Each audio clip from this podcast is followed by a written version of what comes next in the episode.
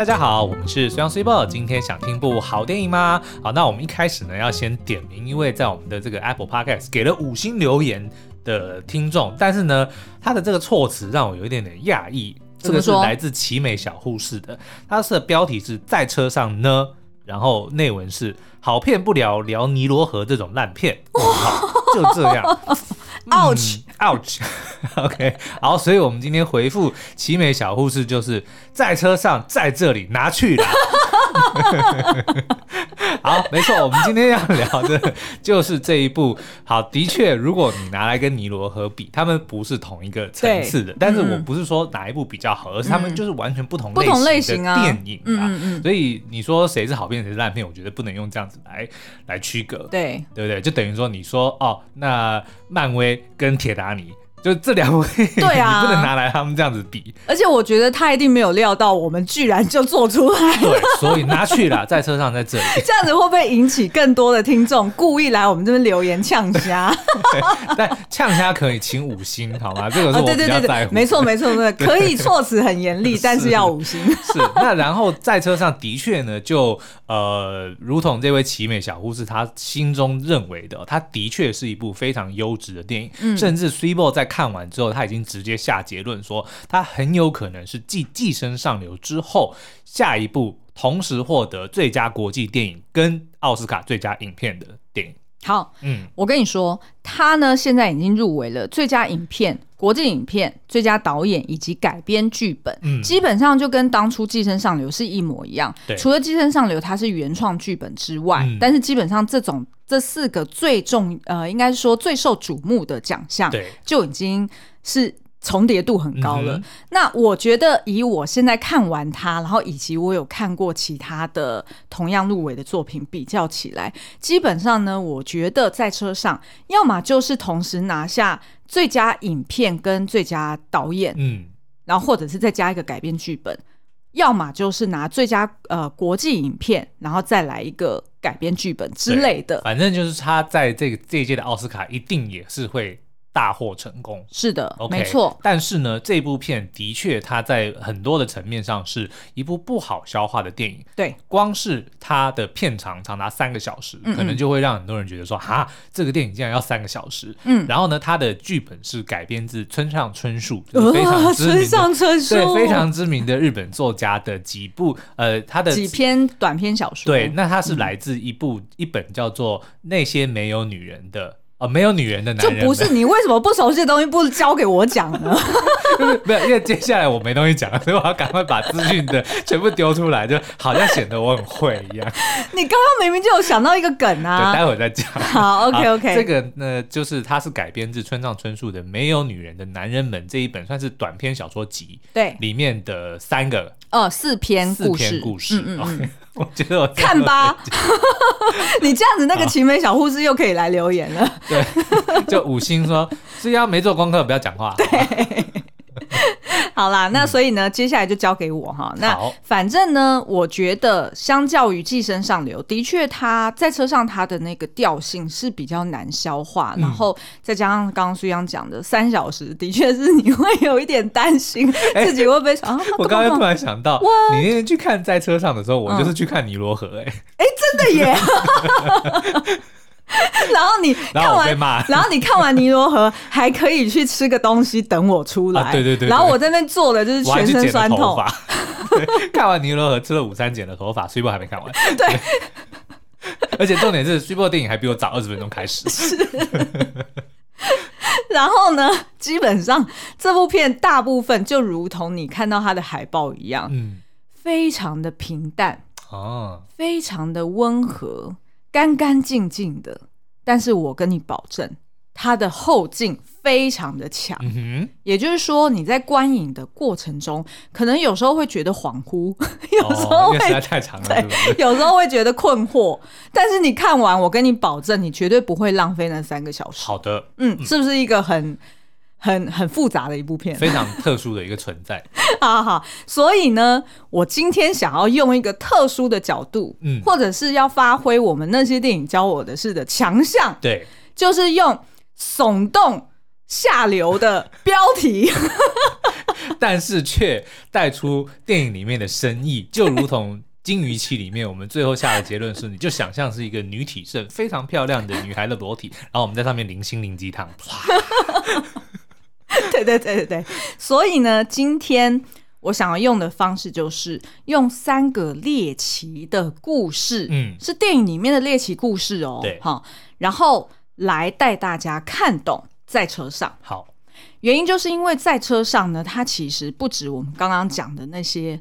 让人觉得距离比较远的一些特色哦，嗯、它其实呢也结合了刚刚说的改编自这个呃，就是村上春树的小说，然后呢，但是它又设定男女主角是在所谓的影视界，就是一个是呃剧场出身的人，然后另外一个是在拍电影的，对，所以呢，它其实是把三种艺术形式都结合在一起，嗯。而且他还要利用这三种艺术形式，同时去沟通三个重要的普世议题，包含自我的审视、嗯哼，沟通的方式，然后以及疗伤。对，所以这些很沉重的议题，再加上这三种艺术形式，真的是你可能 maybe 一刷，可能都不一定可以完全 grasp 它的真意，嗯，所以我们才会想到说，我要拿三个猎奇的故事来大家。带大家看懂这一部电影它的争议是什么？好的，所以并不纯然是为了点击率，要点击率还不容易，我要丢我刚刚的梗了，就是因为。其实 Switchboard 很早就已经把这一部呃电影的这个解析影片做完了，嗯嗯，但是因为我们就一直在等说，呃，他如果得奖了，我们再来放这个影评，这个点阅率会比较高哦。但是其实，在看你为什么要这么老实？我就这么老实啊，因为说实在，因为观众如果不够多，看看过这部片的人不够多，他、又不像漫威或者说那些什么预告解析等等的，是你的确需要看完这部电影之后，你才能够从我们的解析里面对、嗯、去知道说，那他到底在想要传达什么，然后去印证你自己看观影之后的感觉哦。对，所以的确在。观众不够多的情况之下，我们丢这支影片上去，基本上就会死在死，死在 YouTube 的演算法之下。对，对，那我们就决定不要浪费哦。嗯嗯，可是我的意思就是说，当我看完，就是说，因为呃读过 Switchboard 的这个解析，跟他 Switchboard 跟我讲解过这部电影之后呢，我就发现，其实，在车上，你如果会觉得它很硬的话，你就把，因为它的英文片名叫做 Drive My Car，你就把 Drive My Car 的的车子换成老婆。你基本上你就能够看得，Wow 你就能够看得懂这部电影。然后这虽然 听起来很政治不正确，字面上非常的下流，我懂，我懂。但是呢，你如果用这样子，就是你把车子跟老婆做一个隐喻的话，嗯、你在看这部电影的时候，你就能够明白为什么这部电影要这样拍或者这样子演。嗯，对。然后呢，我觉得我也很有信心，就是。我们要讲的三个猎奇故事，跟苏央刚刚讲的这个非常政治不正确的譬喻，嗯，在我们的 Podcast 听众耳中听起来是不会被误解的，对，而且我相信大家会 appreciate 我们这样子做，是。因为 Podcast 听众才是我们最有质感、最有深度的听众，不是不是因为跟风，对，而是是真的想要听好内容的，对对对，嗯、好，那我们就开始喽。好，第一个故事是老公默许偷情。第二个故事是鸡同鸭讲的舞台剧，嗯，第三个故事是一个连环杀人事件。你说这三个东西都同时出现在这部电影里面？Yes, yes, yes。哎，其实我早就知道这件事了，我还要讲说，所以你说这三件事，都好像关键时刻。你不要再学保洁了。好，那我们就开始吧。第一个猎奇故事呢，是一个老公默许老婆偷情的故事。默许？你是说老公知道这件事情，但是他也就让它发生了吗？是的，没错，保洁就是如此。我们来看看哦，在车上这部电影呢，主要的角色有四个。第一个呢，就是由西岛秀俊哦，就是你在海报上面看到的那个帅帅的男帅帅的大叔哈，他来饰演的叫做家福的一个舞台剧演员兼导演。嗯，家福就是那个家中有福气的那两个字，就是家乐福没有乐啦。哎，对哦。然后呢，第二个角色就是他的老婆，那他老婆叫做英，声音的英，嗯，然后所以他的全名是叫做家福英。对。然后这个老婆呢是一个电影的编剧，第三个呢就是呃这个妻子曾经合作过的演员，嗯，叫做高圭。那这个高圭是由冈田将生所饰演的哦。是。那呃，所以呢这三个角色他们本来就认识。那后来呢，家福独自认识的另外一个人，也就是呃，在电影的中后段。他的呃角色配重是非常重的，就叫做美沙纪。嗯哼，那这个美沙纪是由三浦透子所饰演的，哦。那他呢，就是家福后来的一个司机。嗯哼，好，所以呢，这个就是呃四个主要的角色。那这个第一个故事呢，其实就是家福夫妻俩的故事。也就是说，家福他居然默许他老婆家福音偷情。嗯，那为什么呢？好，那我们从电影一开始就可以看到，说，呃，不管是在别人的眼中，还是他们两夫妻私底下相处哦，我们会发现这对夫妻呢，诶，他们即便结婚那么多年哦，诶，他们还是有很好的性爱，对，然后呢，也时常讲一讲话就会接吻起来，嗯，也不需要吃威而钢。呃，为什么要提到威尔刚？我们昨天晚上才看了那个四十惑不惑 哦，里面就讲四十岁的夫妻，老公要靠吃威尔刚，也是没错。哎，对啊，因为家福这对夫妻，他们应该已经算是超过五十岁的夫妻了，所以的确是真的是结婚很多年哦。那可是呢，他们却是会彼此关心，然后也都是在呃影剧界嘛，所以他们也会。帮助彼此的工作哦，那他们怎么帮助呢？譬如说，妻子呢，她在想故事的时候，因为她作为编剧，所以她可能就会在那边铺陈情节啊，打造这个角色啊。嗯。那丈夫呢，就会听一听，哎，给他一些意见啊，然后用一问一答的方式去完成他的剧本大纲。然后呢，丈夫他在，因为他是作为舞台剧的演员跟导演嘛，嗯、所以他自己巡演的时候，他需要去练熟他自己的台词对白。对，所以呢，他的妻子就会很贴心的帮他用录音带去录好。对手戏的演员们的台词，嗯、也就是留白这个家福他自己要讲的台词，对，然后让家福在车上放来听，就有点像伴唱带的概念。哎，对对 对，对然后他就会去练习哦，他就会更熟悉他的舞台剧。嗯，那所以呢，我们就会觉得说，哎，这这对夫妻很好啊，没什么问题啊。可是呢，却发现不知道是日本人的文化，还是说这对夫妻本身有一些问题哦。我们会发现他的。呃，彼此的互动呢，好像隔了一层膜一样。嗯、也就是说，明明就是会接吻、会有性爱，可是却没有亲密感。嗯，这个东西是很诡异的哦。对，也就是说，你看得到表面上的亲密，嗯、有肌肤之亲，距离很近。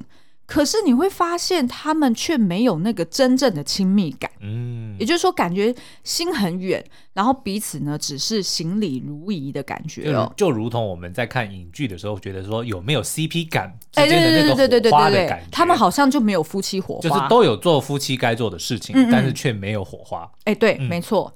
那直到某一天呢，这个家福他出差的飞机突然被取消了，所以他就得要从机场回到家嘛。结果一开门。我们就听到，嗯啊啊啊的临场声效哦，嗯啊啊，嗯。结果果不其然，嗯，他老婆正在偷情，对，而且是他老婆的脸面对着他，嗯、只是他老婆可能就是在享受中，所以没有看到她老公.然后所以我们看不到那个呃男方就是那个偷情的对象是谁哦，但是后来我们可以推测出来，应该是演员高圭，对，哦，就是一个年轻的小鲜肉。我们本来以为家福应该会冲上去，像那个 AV 帝王一样，嗯、跟村西透一样，听一听很震惊，然后就受不了了，然后就冲上去打那个小三哦。对结果我们发现呢，家福怎么很冷静的就。退出门外，然后把门再锁上，然后回到了机场，然后后续跟老婆通电话、视讯电话的时候，还说嗯，一切都很顺利。哦，是不是到这边就觉得很诡异？这个老公有什么问题吗？嗯，对。那后来呢？这个老婆也过了没多久，却因为突发的脑溢血死在家中。OK。然后我们也发现，哎，怎么发生意外之后？看样子家福好像生活没有什么改变，嗯，他依旧是就是排练着他的舞台剧，然后后来呢也被呃在两年之后被邀约到广岛去，就是他自己当导演呢，然后去制作他的舞台剧，然后也才认识了那个代驾司机，就是帮他开车的司机美沙纪，嗯、然后以及呢就是他的老婆的小三高圭。也来到了广岛，然后要演出他的舞台剧。嗯，于是三个人就用一个意想不到的方式疗愈了彼此。哦，OK。是不是就觉得怎么那么猎奇？这个老公到底有什么秘密？为什么他没有去抓奸呢？然后老婆死了之后，他也没有悲伤的这个表表现。对。好，那我们接下来要来揭秘喽。所以，如果你就是不想要被透露剧情的话，哎，还好啊，就是已经聊了十五分钟才要透露重要的剧情，前面都还好。那个老婆死掉也没什么。就是它并不是一一个关键的雷，它不是尼罗河，就是没有谋杀案，你也不用找凶手。吓死吓死！我以为你要讲出真凶是谁。OK OK，好，原来呢，这个家福跟他老婆曾经有过一个女儿，但是很小的时候就因病过世了。嗯、然后两个人也决定说好，那就不要再生小孩了。那后来呢，这个老婆啊，她在死了女儿之后，某天就开始决定说，哎，那我来试试看，来写故事。嗯，而且他老婆。的灵感是来自于跟老公的性爱，嗯，这还不错啊。哎、欸，对，其实这对老公来说应该是蛮有成就感的吧？对，对不对？就是这两个人的这个亲密过程中，哎，竟然可以激发妻子的灵感，或者说创作的这个动力。对，嗯。但是我问你。如果久而久之，对每一次妻子的性爱是为了要找寻灵感，哦，那老公还会开心吗？这就有一点点难说了，就变成说，啊，那你到底是想要跟我恩爱，还是说你是为了 遇到了瓶颈写不出来，你才？没错，嗯，就跟有时候我们会想说，你到底是不是为了要睡觉才跟我？这边可以打住。好，OK，那所以呢，他老婆就。养成了这种习惯哦，就是在性爱之后去说故事，而且有时候是还没有到高潮的时候，他老婆就已经几乎要找到灵感了，嗯、所以他就会利用那个过程，然后去不断的，老婆就不断讲说，然后他就怎么样，然后他就怎么样，最后也让这个啊，她、呃、老公呢，就是家福，在性爱当中不想看他老婆哦，他反而会把眼睛给遮住哦。那其实我觉得，光是这件事情，应该就已经揭露了他们之间的，就是这件呃。性爱这件事情，它已经失去了原本的意义了。对，对它还是进行着，它还是发生了，嗯、但是却不是因为两个人的恩爱，而是为了别的目的而存在。没错，那这其实就已经在影射说，这对夫妻他们依旧维持着夫妻的外表，做着夫妻该做的事，嗯，但是已经不是为了这个原因，不是为了他们当初相爱结合的原因而存在着。对，没错，没错。那所以呢，对于家福来说，他觉得他老婆不管是跟自己的性爱，或者是后来他发现他老婆持续的去跟呃他合作的男明星们对去呃外遇，家福都觉得老婆放纵的性爱这件事情是他无法理解老婆的一个黑暗面。嗯，他觉得那是老婆心中。无法碰触的一个黑暗面，但是又因为他们曾经失去过一个女儿，所以他应该知道说这个绝对跟那件惨事有关。对对对，所以他也变得有一点不太不太知道要去怎么跟老婆谈。对，然后他同样他也背着这样子的伤痛、啊嗯。是的，是的，所以他就有点动辄得咎，嗯、然后所以他就觉得说他没有办法真的理解这个人，所以即便有肌肤之亲，嗯，却没有办法产生亲密感。所以这也就是为什么大家在电影前半段的时候会感觉这两个人怪怪的，但是就是说不出哪里怪。是，好，那所以呢，后来就是当这个，哎。我发现，那我可以留着那个我的心得不要讲哎、欸，嗯，就大叫大家去看。对对对，因为我我觉得这样可以，不是不是，你怎么把你内心的秘密讲出来了？没有没有，我只是想说我要继续讲第二个猎奇故事，因为我在想说第一个猎奇故事我们点到为止就好，就是还是保留一些观影乐趣给大家啦。嗯，好，好，那所以这个就是大家可以用这个角度去理解说，哎，就是夫妻之间的。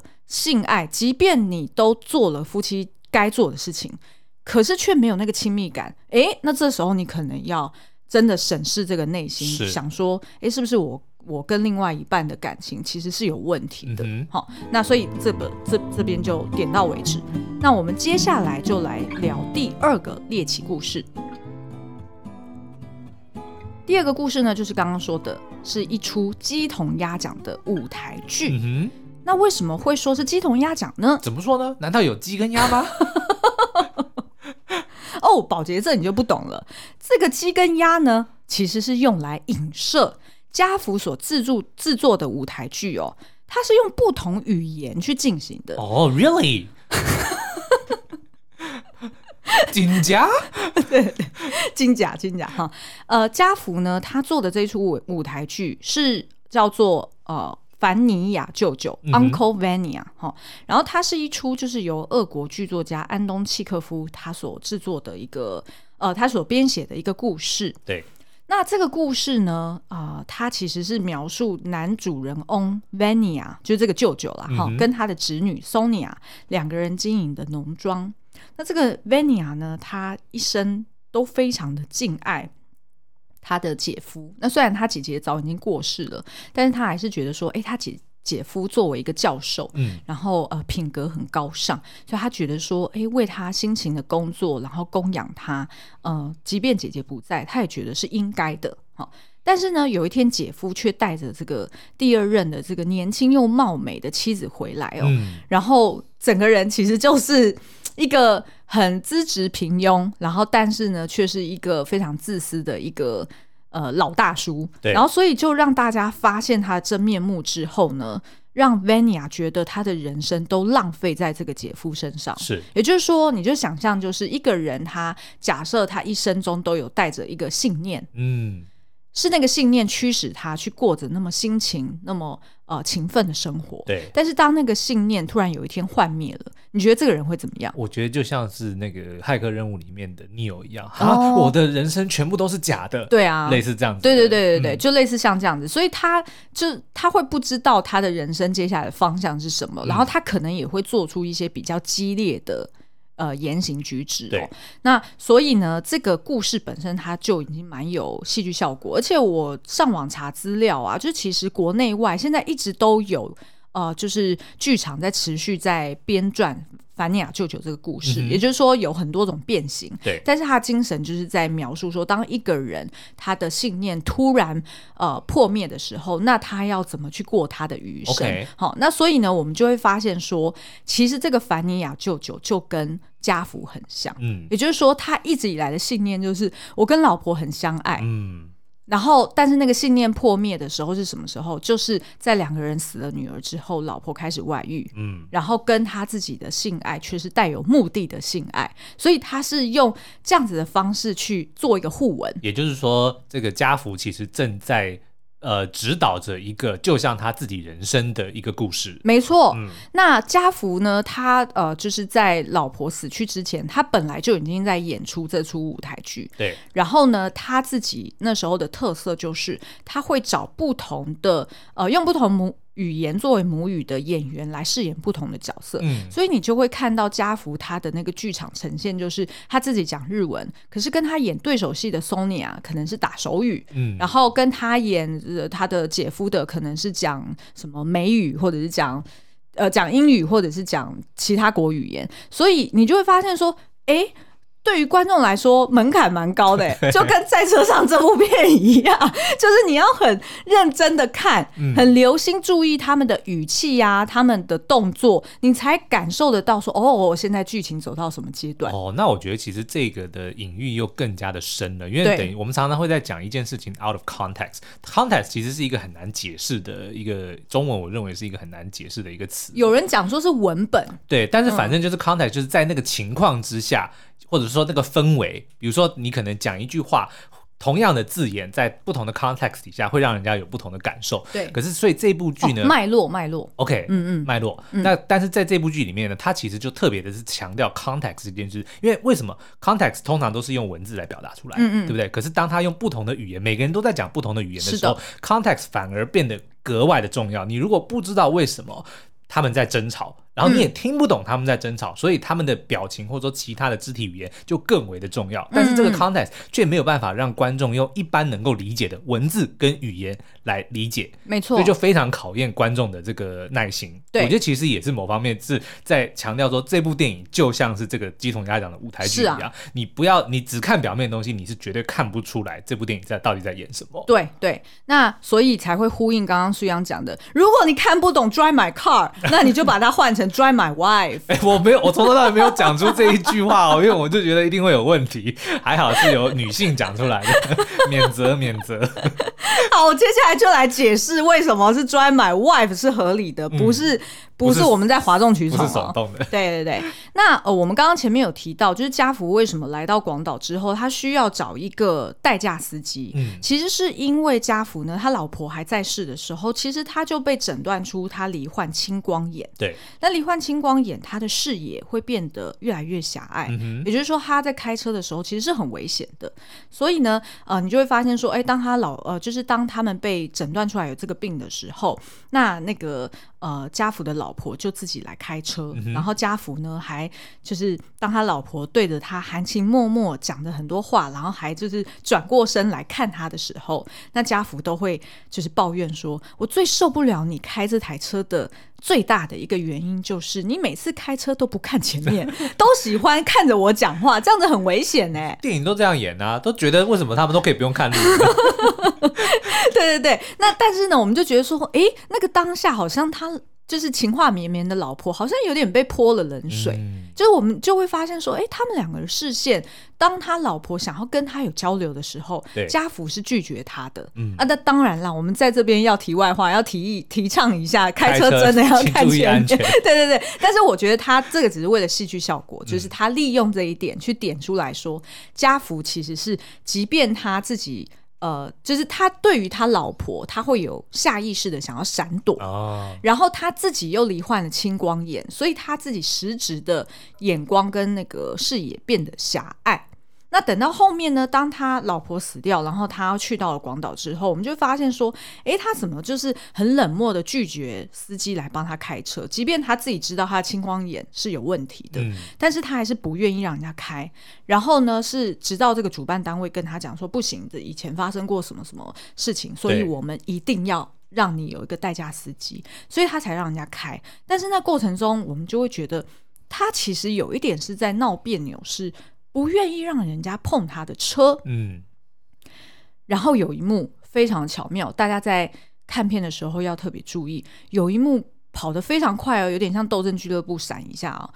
他就是呢，远远的侧拍这台正在开的车，对，家福的那台小红车哦。然后呢，哎，怎么突然那个车轮变成了录音带的那两个孔？嗯，哎，怎么办？我们要不要解释录音带是什么啊？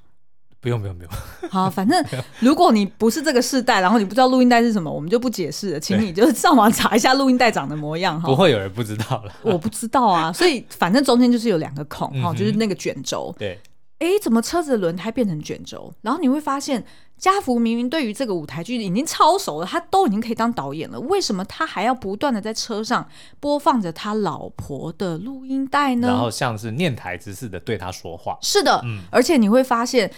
他老婆讲的每一句对白，都好像在呼应家福当下的心态。哦，譬如说，你会听到他老婆突然问他：“你为什么那么悲伤呢？”凡尼亚舅舅，嗯、凡尼亚舅舅，你怎么样？怎么样了？怎么样？怎么样？就是会有非常多的对白，其实根本都是那个凡尼亚舅舅的台词，可是却放在车上的时候，像是在。老婆在对老公关心，哎，歌词里都有写了，伤心的人别听慢歌，就是这个概念啊。哦，对对对，没错没错。所以呢，呃，其实家福的那个青光眼就是一个影射，嗯、也就是说，他老婆在世的时候，他自己的心胸或者是他的他的观点也变得狭隘了，所以他让他们的沟通也变得心口不一。嗯，所以他其实也在跟他老婆鸡同鸭讲。好，那这边呢，我想要提一个另外一个呃剧情的重点给大家哦，但是我就不仔细讲了，因为时间的关系。也就是家福他接下来在 casting 的时候会 casting, casting 是选角，哎，对，选选角的时候，嗯、他会选到一个跟这个凡尼亚舅舅有一个重要对手戏的，也就是那个侄女哦，叫做 Sonia 哈，他会 casting 到一个其实是打手语的演员。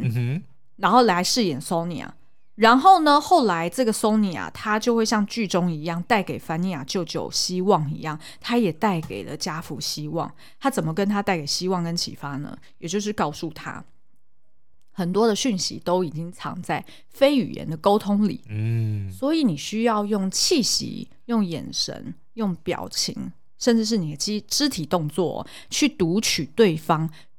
口中没有说出的真相哦，对，因为人们有时候在面对最亲密的对象的时候，还会使用语言来掩盖真相。嗯，不说出真相也就算了，他还会掩盖。所以也就是说，沟通其实很重要的是，还要试着去听出那些没有说出来的话。对，嗯、甚至是你不要被那些已经说出来的话给误导了。哦，嗯，OK，好，好，那这个呢就是第二个猎奇故事哦。第三个呢就是连环杀人事件。啊，怎么又跟尼罗河扯上关系？哎、欸，我觉得现在，我觉得现在剧本好像不死一个人不行哎、欸，不是，是不口一个人不行哎、欸。哦。对，好像不口一个人不行。好，不知道口是什么的人可以上网 Google 一下哦。就是最近发生的在对岸发生的一件事情，就是那个审查，因为如果你讲杀人或者讲杀这个字呢，很容易就是被认为说是敏感的议题，所以呢，就很多的这个作品呢，他们就直接在上字幕的时候呢，把杀变成了口，就来避免被审查。然后，所以呢，暴力的故事就会变成是下流的故事。哇，他口了好多人，你有没有想过，你口的人是我？好，第三个猎奇故事哦，就是呢，家福英哦，她在性爱之后跟老公讲的一个其中一个剧本的灵感，嗯，所以其实是从家福英她自己想出来的一个故事中的故事，是，所以跟那个舞台剧无关哦，哈。好，那这个故事呢，描述的就是有一个高中女生暗恋着她的同班男同学，嗯，那某一天呢，她决定要偷偷的潜入他的房间。然后呢，默默的用自己身上的一个亲密的东西来交换对方被他找到的一个物品。哦、嗯，但是呢，那个男的都一直没有发现。那每一次的入侵呢，女生待的时间就越来越长，而且呢，就会留在那个男生的房间里面去幻想各式各样可能发生的情节，嗯、但是都没有发生。哈，那直到有一天，可怕的事情发生了，就是那个女生。在一边性幻想他跟那个男同学可以怎么样的时候，uh huh. 他脱去了身上的衣服，对，躺在男同学的身上。结果门一开，床上不是身上。哦哦，对对对对对，床上哈。结果门一开，有一个人进来了。Uh. 那那个人是谁呢？故事讲到这里，加福音他就没有再讲话了，就结束他们的性爱了。可是他后来就死了。哇，这个对爱听故事的人来说真的是非常的不可以接受。就像比如说连载漫画没有画完，作者就真的 那那所以她老公悬着一颗心。后来怎么了呢？是 后来是谁进来了？她老公就不知道了。那这件事情其实就是一个影射，嗯、也就是说，她老公家福跟她老婆其实也有一个很大的遗憾，也就是他一直想要去问他老婆：“你到底为什么要背叛我？”嗯，可是都还没有问出口，他老婆就死了。对，所以他就心中带着这个遗憾。度过他的余生，嗯、就如同这个他老婆讲到一半的故事一样，所以他心中其实是很很纠结的。对，大家如果想要知道这个感觉的话呢，那我们其实帮这个电、嗯、这一部电影呢，我们有一个非常棒的心得，但我不告诉你、嗯。对，就是这样。对对 对。好，那所以直到呢，那个家福跟这个高圭哈，就是那个演员两个人同车，然后高圭讲了一个。就是他继继续接龙这个故事哦，这个实在是因为我知道，就是没有没有，刚刚我突然 突然这个东西 make sense 了，就是呢，家福因为他要在跟男人做爱的时候才能够写故事嘛，家福音家福音对家福音嘛，对家福音要在跟别人做爱的时候才能够写出这个故事，所以她跟老公一开始呢是写的 opening，然后结果老公没有听到 opening，然后结果老婆现在去找高龟，就把后面的故事都讲完了。是的，哇，是不是很伤心？是。是不是有一种我到底要不要听这故事的感觉呢？很为难，对不对？好，OK。高龟呢，他讲说开门的人是谁？嗯，不是那个男生，是一个小偷哦。然后这个小偷呢，他看到哇，躺在床上赤裸金条的一个。是形容赤裸金条，赤条金裸，反正 anyway 就是有一个这样的成语，反正就是哇，赤裸裸的一个女孩子在那边性幻想，她、嗯、当然就心生歹念了。是可是却在扭打之后，小偷死掉了，哦、然后还被弃尸在现场。所以这个提心吊胆的这个女学生呢，她就整天就是过着那种不上不下的生活，她觉得总有一天会发现我就是那个凶手的。嗯所以他本来期待说那个男同学应该会来问他，对。结果没想到那个男生还是若无其事的模样，好像从来都没有发生过命案一样。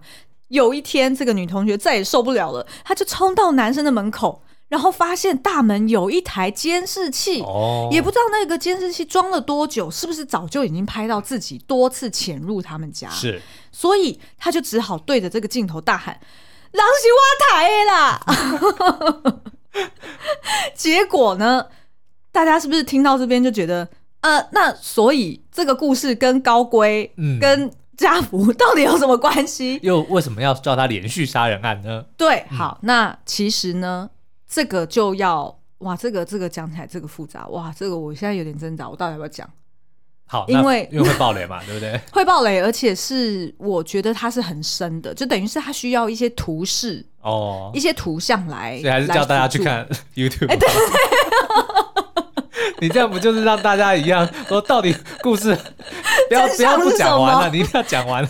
好，我讲一点点就好，一点点一点点。好，那其实呢，我觉得这件事情啊，你可以这样子来看。第一第一个层次就是看说高龟讲这个故事到底是不是真的？嗯，他到底是不是那个家福英跟他讲的故事？对，如果是，那是不是对于家福来说很难过？对。他会觉得说，我老婆居然把最重要的高潮 留给了别的男人，对不对？是不是双关？没错。然后呢，那如果高龟讲的故事是假的，嗯，那他为什么会编出这个故事？而且他怎么会知道这个故事的前面是什么呢？没错，对不对？对，那这边。嗯，我就要隐藏一个大雷，也就是高龟其实他有做了一件事情，所以才会说出了这样的故事哦。这个我就隐藏起来。但是我们可以回过头来讨论一个比较没有雷的，也就是家福跟他老婆互动的这件事情。其实呢，家福英曾经一度约她老公说：“我有事情想要跟你深谈，对，你晚上早一点回来。”嗯，家福逃避了这件事情。他不想要面对这个真相。嗯，他大概隐隐约约知道老婆想跟他说什么，对，所以他就晚回家，结果老婆就脑溢血死亡。哇，这真的是你说很大的遗憾。对。这个对于家福来说，他就认为，嗯，我才是我老婆的杀人凶手。如果他那天早点回去，也许就可以挽救这一切。没错，而且他永远不会知道老婆到底要跟他说什么，嗯、是要把那个故事接龙下去，还是是要跟他讲，是自己一直以来是要和好，还是要离离婚？可能都都有都不知道。对，对，那。再来呢，就是啊、呃，这件事情对于家福来说，就是造成了让他接下来的人生过得非常辛苦，嗯、然后也不愿意让人家碰他老，就是不愿意让他让人家碰他的车子的原因，因为他觉得车子就是我老婆，嗯。上面放着我老婆的声音，这个是我跟我老婆的秘密空间，不可以有其他人来插手。但是偏偏他老婆的非常多的这些，不管是他的创作灵感啊，嗯、还是很很多的秘密，却是他在跟别的男人恩爱的时候。对，所以当那个男人进到这车里面，嗯、然后跟他讲了他不知道的老婆的那一面，或者是老婆的那个故事，他是不是就？晴天霹雳，对，然后他是不是对老婆的那个情感是不是很复杂？嗯、一方面对他愧疚，二方面其实是更恨的。但是终于知道故事的结局了，没错。然后，然后可能同时间他也会放下了，嗯、因为他终究接受了，你是永远无法全然的认识一个人的。对，你还倒不如好好的凝视自己，你认识自己，你唯有努力，你才有办法认识自己。那你就认识自己就好了，你不要再去想说，我永远无法认识别人那个神秘的地方，所以我感到很痛苦。嗯、因为别人的东西、别人的脑，你是没有办法去控制的。对，所以宁可你去关注你自己，去搞清楚你自己真实的感受，说出你自己想要的东西，然后放下你自己的遗憾。嗯，所以。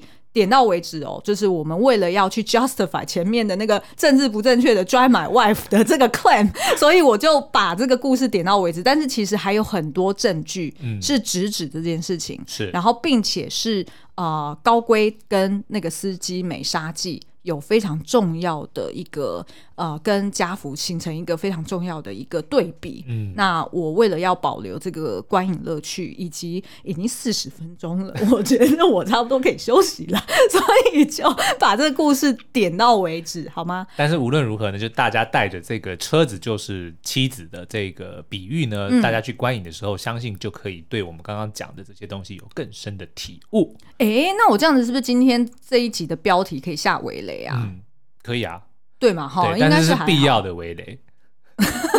必要嘞！好啦，其实我觉得我们的听众都还蛮信任我们的。嗯、我相信蛮多人其实即便没看过那个作品，也都会愿意听完我们的节目。而且我们认为，我自己觉得我们爆雷不是为了，嗯、不是为了要 spoil 对啊对啊对啊，而是说哦，当你知道了剧情之后，你反而能够更深的或者说更明白的去看透为什么要这样子安排。嗯嗯嗯，好哦，那。呃，以上就是我们对于在车上的一个部分解析。那接下来，请大家关注我们的 YouTube 频道，我们也会释出一个完整版的深度解析。嗯、好，那呃，今天的节目就到这边。嗯、那欢迎大家也来继续留言呛声我们。什么电影没有聊？你很不爽？对啊，《犬山记》呢？为什么要聊在车上这部烂片？好，《犬山记》实际上看完了，嗯、我们正在找时间要来聊。嗯，对，好，那今天的节目啊，什么？一个男人不要随便讲“好硬”这个词，但男人当然要讲“好硬”啊。对哦，应该是哎哦，好了，OK OK，那今天节目就到这边喽。好，我们下次再见，拜拜。